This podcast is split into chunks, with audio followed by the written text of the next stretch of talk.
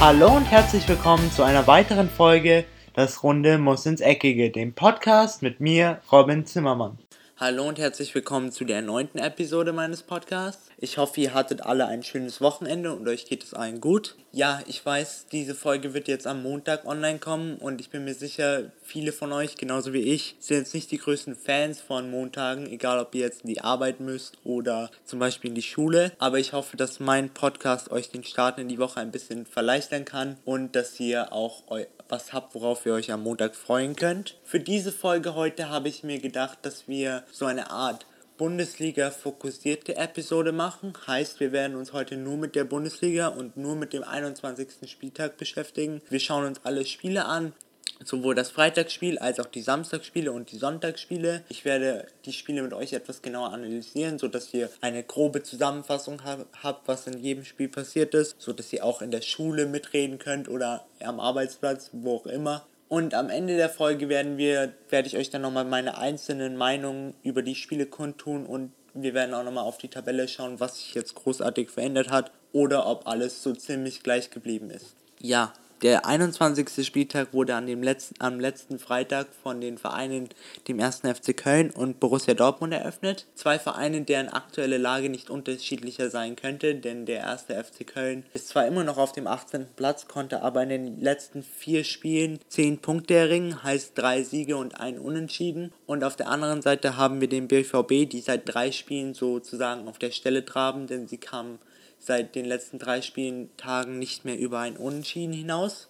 Jedoch lag der Fokus im Vor Vorhinein der Partie auch noch auf zwei anderen Personalien, und zwar auf Peter Stöger, der nach nur kurzer Zeit zwar mit einer schwarzen anstatt einer roten Brille zurück in die Domstadt kehrte, und auch auf Michi Batshuayi, der sich am fast in der letzten Sekunde des Deadline Days den Borussen von dem FC Chelsea als Nachfolger von Pierre-Emerick Aubameyang schloss er sich den Borussen an und genau dieser Batman konnte, wenn wir jetzt mal uns genauer das Spiel anschauen, konnte in der 35. Minute auch mal das erste Ausrufezeichen setzen, denn er schoss den BVB in der 35. Minute zur 1-0 Führung. Davor war das Spiel jedoch eher etwas schleppend und vielleicht für den neutralen Zuschauer etwas langweilig.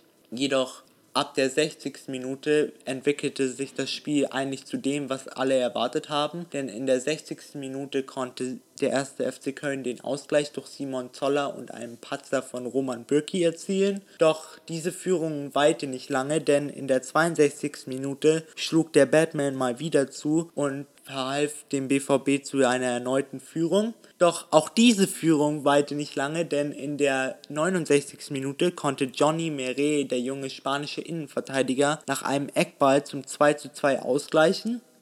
Danach gab es viele, viele Torraumszenen. Das Spiel war sehr, sehr ausgeglichen. Chancen auf beiden Seiten. Zum Beispiel hatte Simon Terodde eine Chance zum 3 zu 2. Aber in der den Schlusspunkt setzte dann André Schürle, der seit dem seit März 2017 kein Tor mehr gemacht hat. Aber diese Torflaute hat er jetzt mit seinem Siegtreffer gegen den ersten FC Köln dann auch beendet, denn er konnte durch einen strammen Schuss in den Winkel dem BVB den Sieg sichern schlussendlich muss ich sagen, hätte das Spiel in beide Richtungen ausgehen können, aber ich glaube auch beide Parteien dürfen sich nicht darüber beschweren, wie das Spiel am Ende ausgegangen ist. Ich hoffe jedoch, dass sich der erste FC Köln davon jetzt nicht unterbringen lässt und dass sie einfach weitermachen, wo sie jetzt gerade sind. Und dann bin ich mir sicher, dass es auch für sie weiter nach oben gehen wird.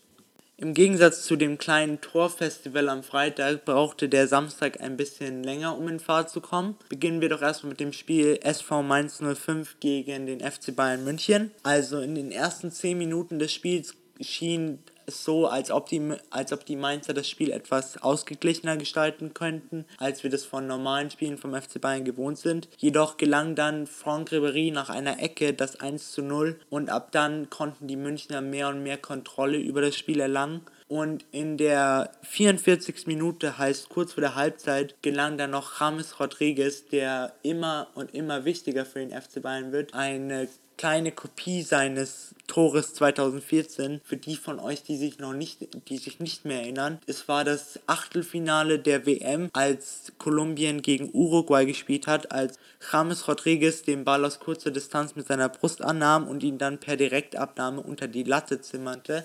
Aber diesmal, vielleicht jetzt für manche, die sich jetzt das unbedingt auf YouTube oder so anschauen wollten, dieses Mal war das Tor nicht ganz so spektakulär, denn er war schon im Strafraum, bekam dann eine Flanke von James Rodri äh, von Corentin Tolisso und hat sie dann halt perfekt mit der Brust angenommen und dann perfekt mit seinem linken Fuß in die untere Ecke geschossen. Ja, allgemein muss ich sagen, das Spiel war in der ersten Halbzeit sehr interessant, jedoch in der zweiten Halbzeit wirkten die Mainzer dann etwas müde und konnten somit auch nicht mehr gewisse Akzente nach vorne setzen. Bayern München hat es dann so gemacht, wie man es von ihnen auch kennt. Sie haben dann einfach ein paar Gänge runtergeschaltet. Ich meine, warum sollte man seine ganzen Kräfte powern, wenn man es nicht muss? Und somit haben die Münchner dann das Ergebnis über die Zeit gebracht. Schlussendlich muss ich sagen, es war ein absolut verdienter Sieg für die Münchner und James Rodriguez, um jetzt einen Spieler herauszuheben, er wird einfach immer wichtiger für den FC Bayern und er zeigt auch, was er jetzt kann. Nicht nur mit seinen Toren, sondern einfach mit seiner Spielintelligenz, wie er das Spiel antreibt. Und auf der anderen Seite, die Mainzer sollten jetzt ein bisschen aufpassen, dass sie nicht zu weit hin und reinrutschen. Ich meine, sie sind jetzt schon auf dem Relegationsplatz mit 20 Punkten ja, ich hoffe, dass es einfach für sie jetzt auch irgendwann mal wieder ein paar Siege gibt und dass sie nicht zu sehr jetzt hin und reinrutschen und nicht zu sehr den äh, Anschluss zu den anderen Vereinen verlieren. Eine Überraschung gab es auf jeden Fall an diesem 21. Spieltag und das ist, war die passierte in dem Spiel zwischen Schalke 04 und Werder Bremen. Schalke 04 ging zunächst in der 24. Minute durch Jevgen Konoplyanka in Führung. Der, Ukraine, der Ukrainer wurde einfach über eine Distanz von ungefähr 30 Metern nicht angegriffen und schloss dann aus 25 Metern zentral auf den Keeper ab und Pavlenka hat ihn dann einfach reinkullern lassen. Also die Analyse hat auch gezeigt, dass er kurz vor, vor, bevor er den Ball zum ersten Mal mit seinen Händen berührt hat, hat er die Augen geschossen. Also er konnte gar nicht sehen, wo der Ball hingeht. Und dann kullert er ihm einfach über die Hände drüber und geht dann ins Tor. In der zweiten Hälfte wurde das Spiel dann immer spannender und immer besser. In der 70. Minute wurde dann Nastasic nach einem Zupfen und einem Zerren mit Gelb-Rot vom Platz gestellt. Die erste gelbe Karte hatte er schon früh in der ersten Halbzeit gesehen. Für mich persönlich war das keine gelbe, war das kein, war das zweite auf jeden Fall keine gelbe Karte, weil es war weder letzter Mann noch war es, sie haben beide gezupft und gezerrt. Also wenn, dann hätte man beiden eine gelbe Karte geben müssen, aber naja, ändern kann man es nicht mehr. Und in dem darauffolgenden Freistoß hat auch Ralf Fährmann gepatzt, denn er konnte den Ball nur nach vorne abprallen lassen und dann war Max Kruse da und konnte zum 1 zu 1 ausgleichen. Danach war das Spiel echt extrem spannend, Torraumszenen für beide Vereine und dann schlussendlich setzte in der 93. Minute Slatko Junusovic den Schlusspunkt und schoss das 2 zu 1. Abschließend muss man sagen, dass sich die Schalke Abwehr eigentlich selber bestraft hat. Für Werder Bremen waren es auf alle Fälle wichtige Punkte im, in Richtung Nicht-Abstieg. Doch für Schalke 04 tut das jetzt natürlich extrem weh, weil die Ansprüche der Schalke in dieser Saison sind auf jeden Fall Champions League und so ein Spiel darf man eigentlich nicht verlieren. Sie hätten es auf jeden Fall gewinnen können, wenn nicht sogar gewinnen müssen, rein vom was auf dem Blatt Papier stand vor dem Spiel. Aber wir kennen ja alle Fußball. Fußball schreibt seine eigenen Geschichten. Und manchmal passiert sowas auch. Jetzt heißt es Kopf hoch, weitermachen und für die Bremer das Gute aus diesem Spiel ziehen und einfach genau da weitermachen, was man jetzt gegen Schalke gemacht hat. Und vielleicht auch jetzt eine sogenannte Siegesserie jetzt vielleicht mal hinlegen, sodass man nicht weiter in den Keller rutscht. Die letzten drei Nachmittagsspiele am Samstag verliefen dann doch eher etwas langweilig und etwas mäßig, denn es waren alles drei Unentschieden. Beginnen wir doch erstmal mit dem Spiel Freiburg gegen Leverkusen. In diesem Spiel verlief alles etwas ein bisschen schläfrig und alles ein bisschen zäh. Jedoch konnte Christian Streich seiner Mannschaft am Ende, nachdem sie ein 0 zu 0 gegen die Leverkusener erringen konnten, auf jeden Fall auf die Schulter klopfen. Denn dieser, kleine SC Freiburg schafft es doch jetzt Wochenende um Wochenende alles aus sich rauszuholen und sie haben es auch geschafft, gegen den Champions League Aspiranten Leverkusen alles rauszuholen. Aus Leverkusener Sicht war das Spiel jedoch etwas unnötig, denn trotz 60% Ballbesitz konnten die Leverkusener einfach nicht die nötige Kontrolle über das Spiel erlangen, was wahrscheinlich auch den vielen kleinen Zweikämpfen, die sie gegen Freiburger führen mussten, geschuldet ist. Also ich kann nur ein großes Kompliment mal wieder, ich weiß, ich spreche das jetzt schon seit ungefähr drei Wochen aus, aber ich kann jetzt nur mal wieder ein riesengroßes Kompliment an den SC Freiburg aussprechen und besonders an Christian Streich, was der Woche um Woche aus seiner Mannschaft rausholt. Ich meine, wenn wir uns die Mannschaft mal auf dem Blatt Papier anschauen, dann ist es auf jeden Fall keine Top-Mannschaft in der Bundesliga. Ich würde sie rein von dem, was auf dem Blatt Papier steht, würde ich sie eher Mittelfeld bis Abstiegsaspirant hätte ich sie vor der Saison eingestuft. Aber wie schon gesagt, sie beweisen Woche um Woche, was sie können. Und ich glaube, der große Vorteil der SC Freiburg auch gegenüber anderen Vereinen, ich möchte ja jetzt keinem anderen Verein zu nahe treten, aber zum Beispiel gegen, gegenüber Frankfurt, dass die ganze Mannschaft eigentlich für jeden, also jeder kämpft für jeden und jeder Einzelne versucht auch alles, jedes Spiel, jedes Wochenende einfach alles in die Waagschale zu werfen, um das bestmögliche Ergebnis rauszuholen. Ich meine, wenn wir uns nur mal Yannick Haberer anschauen, der hat in dem Spiel über 10 Kilometer ist der gelaufen und das ist jetzt wirklich kein normaler Wert für jeden Bundesligaspieler. Er ist wirklich jeden Ball hinterher gerannt, auch wenn es eine aussichtslose Situation war. Also ich kann erneut dem SC Freiburg nur ein Riesenlob aus, ausrufen und ich hoffe, es geht für sie auch so weiter. Aber auch für Leverkusen, sie haben auch wieder mal gezeigt, was sie können. Es war einfach nur ein bisschen unglücklich, dass sie dann am Ende nicht das Tor treffen konnten. Aber ich bin mir auch sicher, dass Leverkusen in dieser Saison immer noch ein Aspirant ist auf einen Champions League Platz. Und ich persönlich muss sagen, mir gefällt auch das, der Spielstil vom Heiko Herrlich richtig gut, denn er lässt Offensiven interessant Fußball spielen, wo ich mir sicher bin, das gefällt bestimmt jedem neutralen Fan. Also mir persönlich gefällt es sehr gut, aber ich bin mir auch sicher, dass sich die Leverkusener Fans da nicht drüber beschweren können. Die anderen beiden Samstagnachmittagspartien kann man eigentlich genauso wie das Spiel Leverkusen gegen Freiburg ganz kurz zusammenfassen. Es war das Spiel zum einen Hoffenheim gegen Hertha BSC. Beide haben sich in der ersten und auch in der zweiten Hälfte nichts geschenkt, von daher geht das 1 zu 1 absolut in Ordnung. Aus der Sicht von Hoffenheim hilft es ihnen natürlich nicht weiter, denn sie traben aktuell eigentlich genau wie Borussia Dortmund ein bisschen auf der Stelle. Sie verlieren nicht wirklich oft, aber sie gewinnen auch nicht wirklich oft, also sie stagnieren so ein bisschen im Tabellenmittelfeld. Und aus der Sicht von Hertha BSC war das zwar ein gerechtes, jedoch auch ein Ergebnis, was auf jeden Fall anders hätte ausgehen können, denn hätten sie ihre Chancen, die sie vor allen, vor allen Dingen in der ersten Halbzeit hatten, hätten sie die besser genutzt, dann wäre es auf jeden, wäre ein Sieg auf jeden Fall drin gewesen, was der Mannschaft von Paul Dardai natürlich auch weitergeholfen hätte. Und das andere Unentschieden war in dem Spiel war in dem Trainerdebüt von Taifun Korkut. Und zwar ist er ja jetzt neuer Trainer von dem VfB Stuttgart. Und sein erstes Spiel war auswärts gegen Wolfsburg. In diesem Spiel kamen beide Vereine, genauso wie in dem Spiel von Hertha BSC, kamen beide Vereine nicht über ein 1 zu 1 Unentschieden hinaus. Aus der Sicht von Stuttgart dürfen sie sich echt nicht beschweren, weil sie hätten auch das Spiel locker verlieren können, aber haben es dann doch noch geschafft, das Unentschieden über die Zeit zu bringen. Aus Wolfsburger Sicht wäre auch wieder mehr drin gewesen, aber das ist so irgendwie die Leidensgeschichte von Wolfsburg in den letzten paar Jahren. Es ist immer mehr drin, aber irgendwie schaffen sie es einfach nicht, die PS, die sie auf dem Blatt Papier haben, in Spielern wie die Davi, wie Mali, wie Arnold. Irgendwie schaffen sie es nicht, einfach diese PS auf den Platz zu bringen und das resultiert dann natürlich auch in ungerechten Ergebnissen oder einfach nicht den genügenden Punkten und genügenden Siegen. Denn wenn wir Wolfsburg mal in einem Wort in dieser Saison beschreiben wollen würden, dann würden wir sie auf alle Fälle oder ich würde sie auf jeden Fall die Unentschieden-Maschine nennen, denn kein Verein hat mehr Unentschieden in dieser Saison als Wolfsburg und für die Ansprüche der Wolfe ist das einfach nicht, nicht genug und sie wollen ja auch wieder ganz oben mitspielen. Das Topspiel am 21. Spieltag war das Spiel zwischen Gladbach und Leipzig. Die erste Halbzeit an sich war eigentlich komplett zu vergessen, weil beide Mannschaften haben sich so gut wie neutralisiert und haben sich echt nichts genommen.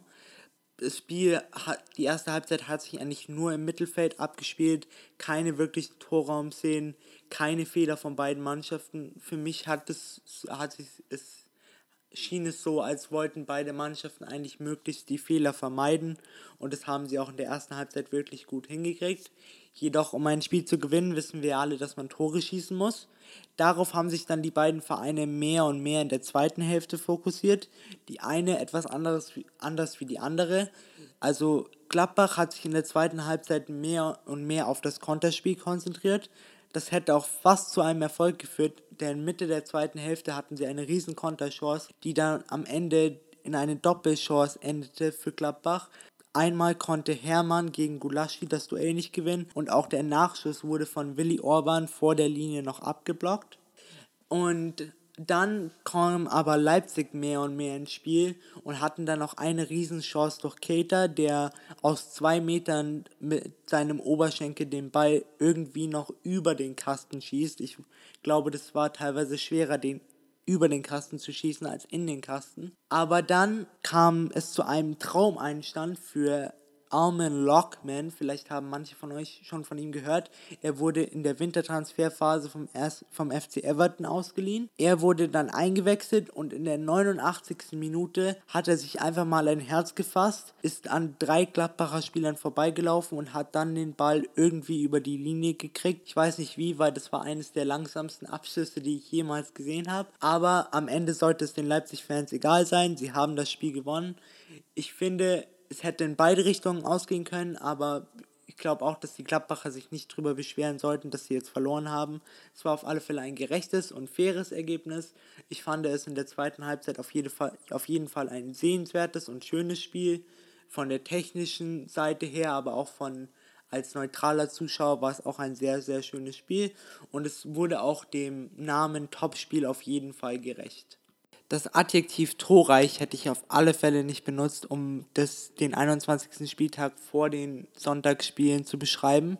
Jedoch hat dann Augsburg in den gestrigen Spielen wenigstens versucht, ein paar Tore beizusteuern, denn den Augsburgern gelang ein 3-0-Sieg über Eintracht Frankfurt. In den ersten 15 bis 20 Minuten war das Spiel relativ ausgeglichen, Chancen auf beiden Seiten. Jedoch dann konnte Q das 1-0 für den FC Augsburg erzielen. Da redet man immer so viel von Taktik und dass Taktik so wichtig ist, aber in dem Fall hat Q sich einfach durch die gesamte Abwehr von Frankfurt durchgewurschtelt und konnte dann irgendwie den Ball über die Linie drücken. Ja, ab Danach hat dann Frankfurt ein bisschen mehr die Kontrolle übernommen, konnte aber nichts Sehbares aus dieser Kontrolle ziehen. Also sie hatten zwar ein, zwei, drei, drei Torchancen, aber es wurde dann nichts Zählbares daraus. In der zweiten Halbzeit konnte dann der FC Augsburg den, die Führung erhöhen durch Michael Gregoritsch, der wirklich ein super Tor geschossen hat. Für mich das Tor des Spieltages. Durch eine fließende Bewegung, er nimmt den Ball mit seinem linken Fuß an, lässt ihn zweimal auftippen und dreht sich einmal um sich selber und schießt ihn dann die untere Ecke. Danach war es mal wieder so, dass das Spiel etwas dahingeplänkelt ist. Frankfurt hat natürlich alles versucht, um noch irgendwie den Anschlusstreffer und auch das, den Ausgleich zu erzielen, weil hätten sie dieses Spiel gewonnen, wäre das der vierte Auswärtssieg in Folge gewesen und es gab es noch nie in der Frankfurter Vereinsgeschichte. Jedoch, wie es meistens so ist, dann macht Frankfurt hinten auf und dann hat Marlon Richter, ist ein sehr junger Spieler, das war erst sein zweites Bundesligaspiel, hat dann den Raum genutzt und erzielt dann das verdiente 3 zu 0 für den FCA. Für mich persönlich war der Sieg vielleicht oder das Ergebnis ein bisschen zu hoch. Ich glaube, so ein 2-0 wäre okay gewesen, aber im Großen und Ganzen war es auf jeden Fall verdient. Der äh, Eintracht Frankfurt verpasst jetzt somit den Sprung auf Platz 2 und der FC Augsburg schielt weiterhin auf Europa. Sie sind jetzt ganz nah dran an den Europa League Plätzen. Das letzte Spiel des 21. Spieltags bestritten dann noch der Hamburger SV und Hannover 96 und zwar bei dem Heimdebüt von Trainer Hollerbach, der neue Trainer vom HSV. Die ersten 35 Minuten des Spiels waren eher schleppend und langweilig von beiden Vereinen kam nicht wirklich viel, also vom HSV kam wirklich gar nichts. Hannover bemühte sich zwar, schaffte aber trotzdem irgendwie nicht durch das Bollwerk durchzubrechen. In der 35. Minute schaffen sie es dann endlich und zwar nach einer Ecke konnte Albert Fossum per Direktabnahme ein wirklich schönes Tor erzielen und zwar genau in die untere linke Ecke des HSV-Tors. Meiner Meinung nach sah da Martinia mal wieder nicht wirklich gut aus, kann aber auch der versperrten Sicht geschuldet sein. Ja, Und man könnte dieses Spiel eigentlich auch so beschreiben, dass es das Spiel der kritischen Entscheidungen war. Denn kurz nach dem 1 zu 0 Treffer von Hannover 96 wurde Kostic im Strafraum von Salif Sané wirklich umgemäht. Der Schiedsrichter entschied jedoch dann auf keinen Elfmeter, wenn man sich die Wiederholung nochmal genauer anschaut, was eigentlich die Videoschiedsrichter hätten machen müssen. Dann ist es ein ganz klarer Elfmeter, denn Salif Sané trifft erst Kostic und dann den Ball aber war dann schlussendlich kein Elfmeter. In der zweiten Hälfte ging es weiter mit den strittigen Entscheidungen. Zum einen wurde Papadopoulos, der schon in der ersten Halbzeit eine gelbe Karte bekommen hatte, wurde dann trotz eines sozusagen, er war letzter Mann, hat den Spieler von Hannover 96 glasklar gehalten und ihn so die, die freie Bahn aufs Tor verwehrt. Er wurde aber dann noch nicht vom Platz gestellt.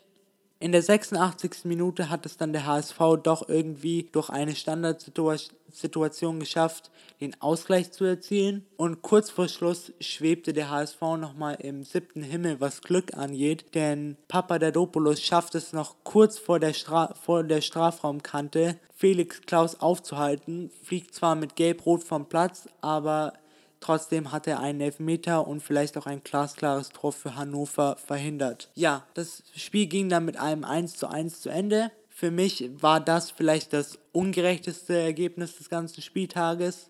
Nicht, dass ihr jetzt meint, dass ich gegen den HSV bin, aber wenn man sich mal das gesamte Spiel anschaut, dann hätte Hannover auf jeden Fall den Sieg verdient gehabt. Aber mal, manchmal ist Fußball halt so, manchmal ist der Sport halt etwas ungerecht. Aber beide Mannschaften können sich natürlich zufrieden geben mit diesem Ergebnis, vor allem der HSV. Dem HSV hilft es ja natürlich nicht weiter, denn der erste FC Köln hat auch gepunktet, also sind es immer nur noch zwei Punkte zwischen dem 18. und dem 17. und sie sind immer noch fünf Punkte von Mainz entfernt. Aber trotzdem für Hannover schaut es weiterhin gut aus, sie punkten regelmäßig und es scheint mir nicht so, als könnten sie nochmal in die Gefahr kommen, irgendwie abzusteigen. Tabellarisch nach dem 21. Spieltag bleibt so ziemlich alles beim Alten. Vorne immer noch der FC Bayern, die immer noch weiter nach vorne marschieren, ohne irgendwelche Punkte liegen zu lassen. Dahinter haben wir jetzt Leverkusen, die an diesem Spieltag einen Platz gut machen konnten. Auch Leipzig und Dortmund konnten sich jetzt auf Platz 3 und 4 ein einsiedeln. Der einzige, der wirklich Plätze verloren hat, war der FC Schalke 04. Sie sind jetzt auf den fünften Platz abgerutscht. Und hinter Schalke 04 haben wir jetzt dann noch Eintracht Frankfurt, Augsburg, Borussia München-Gladbach und die TSG Hoffenheim. Und die drei, die aktuell ziemlich tief im Abstiegskampf stecken, sind bekanntlich Mainz 05, aktuell mit 20 Punkten auf dem Relegationsplatz. Und dahinter haben wir den HSV mit 17 Punkten und auf dem 18. Platz immer noch trotz der, Letz trotz der 10, 10 Punkte in den letzten 5 Spielen den ersten FC Köln mit 13 Punkten. Ja, das war's jetzt so ziemlich mit der heutigen Folge. Ich weiß, sie war vielleicht heute ein bisschen trockener wie sonst, aber ich konnte einfach nicht so sehr meine Meinung jetzt einbringen, weil es sind natürlich Spiele und es hat nichts mit Transfers oder ähnlichem zu tun, aber ich hoffe, es hat euch trotzdem gefallen und ihr könnt jetzt zum Beispiel auf der Arbeit oder in der Schule besser mitreden, auch wenn ihr vielleicht nicht alle Spiele live gesehen habt. Falls, falls es euch gefallen hat und ihr wollt mir einen Kommentar da lassen oder mir vielleicht Verbesserungsvorschläge machen, könnt ihr das entweder über iTunes tun, indem ihr mir eine Bewertung da lasst, oder wenn ihr mir mehr schreiben wollt, könnt ihr auch über meine Webseite zimmermann-robin.net gibt es auch eine Funktion, wo ihr einen Kommentar da lassen könnt. Ihr könnt auch meine Seite liken auf Instagram.